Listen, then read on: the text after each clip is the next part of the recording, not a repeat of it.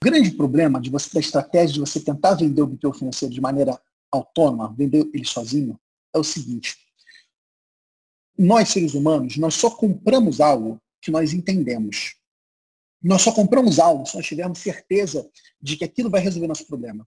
Porque comprar, gente, é um ato de sacrifício, né? Vocês contadores, vocês sabem, né? eu estou tirando do meu patrimônio, estou transferindo para o teu patrimônio. É uma dor. Eu estou arrancando um pedaço de mim para dar para você. E ninguém em sã consciência arranca um pedaço de si para dar se ele não enxergar claramente qual é a transformação. O que, que ele vai ganhar com isso? Como ele vai ficar depois de usar esse produto e serviço? E a questão é que a gigante maioria dos empresários não sabe o que é gestão financeira. Esse é o grande problema. A maioria dos empresários nunca viu um relatório de fluxo de caixa. Nunca viu na vida dele. Não entende a lógica do que é o controle financeiro. Para gente que mexe com isso é tão fácil, né, cara? Cara, é tão básico. Entradas é mais menos resultado. Né? O, o, contador, ele mexe com as operações matemáticas mais simples do mundo. É somar, subir daí, dividir, multiplicar. É tão básico. Mas os empresários não sabem, ninguém nunca apresentou isso para eles, na, na escola, na família. Então, quando você tenta vender a gestão financeira para ele, você está pressupondo que ele sabe o que é gestão financeira. E ele não sabe. E por não saber, ele não toma decisão. Ele adia, ele enrola, ele nega, ele não compra.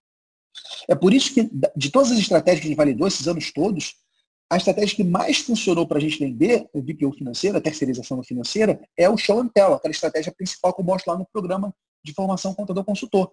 É fazer uma amostra grátis para o cliente processo financeiro para ele, mesmo que seja tudo errado, coisa faltando, e mostra alguma coisa. Porque quando você mostra essa alguma coisa, você dá concretude, ele começa a enxergar, caramba, essa é minha empresa, entrou tantos reais nas minhas, nas minhas contas, saiu tantos reais das minhas contas, pô, sobrou tanto aqui, fiquei negativo nessa conta, mas nessa estou positivo. Caraca, eu gastei tudo isso com despesas pessoais. Quando você mostra para o cliente o que está acontecendo com o negócio dele, ele começa a enxergar o benefício da gestão financeira.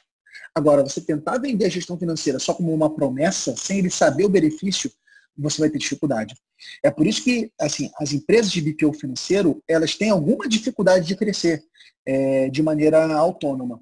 É, o que eu tenho percebido no Brasil é que o BPO financeiro está crescendo mais rápido quando você atrela ele com serviço contábil.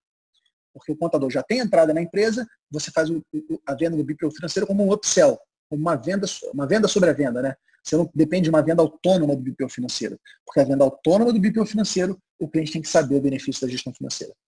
Então, assim, minha sugestão, tá? Eu não desvincularia o BPO financeiro da contabilidade. Inclusive, eu falo isso dentro do PFCC. Eu acho, minha recomendação, oferece serviço contábil também, porque é um serviço obrigatório. O cliente já tem que pagar por ele. É uma porta de entrada. Você entra pela contabilidade e adiciona valor pelo financeiro. É mais fácil do que você tentar adicionar valor somente pelo financeiro.